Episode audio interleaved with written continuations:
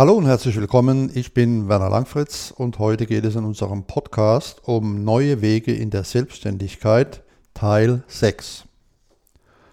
Aller Anfang ist schwer oder die Überwindung des Mount Everest. Sie kennen es aus eigener Erfahrung. Sie möchten zum Jahreswechsel mit Sport beginnen, Sie möchten abnehmen, den Job wechseln, sich fortbilden und so weiter. Das größte Hemmnis ist der erste Schritt, der der entscheidende Schritt ist für die Umsetzung bestimmter Ziele. So verhält es sich auch mit der Selbstständigkeit im Internetmarketing. Es wird hin und her überlegt, die Vorteile werden gegen die Nachteile abgewogen und umgekehrt und dann beginnt dieses Spiel von vorne.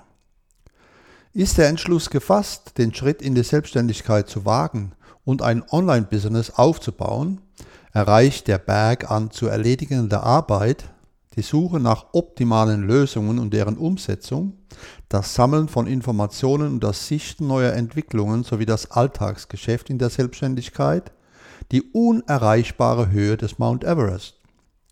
Der anfängliche Elan weicht einer wachsenden Müdigkeit und Frustration, wobei sich diese Phasen in den Anfangsjahren wiederholen und fortsetzen können. Man nehme eine Geschäftsidee, die kann man auch erst entwickeln, zum Beispiel zusammen mit einem erfahrenen Coach. Den festen Glauben, dass es funktioniert, eine ordentliche Portion Disziplin, Fleiß und Durchhaltevermögen und beginnt. Doch womit? Wo man hinzieht, Experten sind überall. Heutzutage gibt es überall Experten. Experten äußern sich zu allen nur denkbaren Themen in den unterschiedlichsten Offline- und Online-Medien. Es sind vor allem die sozialen Netzwerke, die ausreichend Raum für Expertenmeinungen bieten. Das gilt auch für Talkshows, in denen sich Experten zu aktuellen oder fachlichen Themen äußern. Da stellt sich zwangsläufig die Frage, was ist ein Experte? Was zeichnet ihn aus und wer sorgt dafür, dass er als solcher bezeichnet wird? Zur Klärung lohnt sich ein Blick in das Gabler Wirtschaftslexikon. Darin werden Kenntnisse und intellektuelle Fähigkeiten einzelner Personen als Expertenwissen bezeichnet, deren Leistungen auf einem bestimmten Fachgebiet weit über dem Durchschnitt liegen.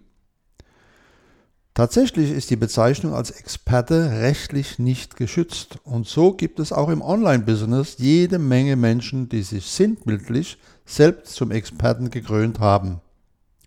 Das mag eine Zeit lang funktionieren. Letztendlich werden sich nur diejenigen mit einem Online-Business behaupten können, die tatsächlich Experten auf ihrem Gebiet sind. Ein entscheidender Schritt im Online-Business, Experte werden und Experte sein. Expertenwissen basiert regelmäßig auf einer Ausbildung oder auf einem Studium. Es kann aber auch durch entsprechende langjährige Erfahrung bevorzugt in einem Nischenbereich oder autodidaktisch erworben werden. In den meisten Fällen wird es durch die Übergabe einer Urkunde oder einer Teilnahmebestätigung besiegelt. Sie sind der offizielle Nachweis dafür, dass eine Qualifikation vorliegt, die die betreffende Person als Experten ausweist.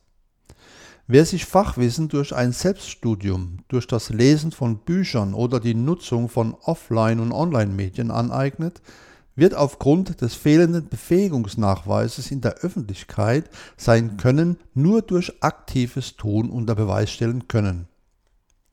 Ein Experte auf seinem Gebiet zu werden und zu sein, ist eine Frage, die sich vor allem Selbstständige stellen, die im Zusammenhang mit dem Aufbau eines Online-Business einiges an Zeit und Ideen investieren müssen, um sich als Eigenmarke im Web zu positionieren und zu etablieren. Wer Experte ist, hat es leichter, auf sich aufmerksam zu machen und Kunden anzuziehen.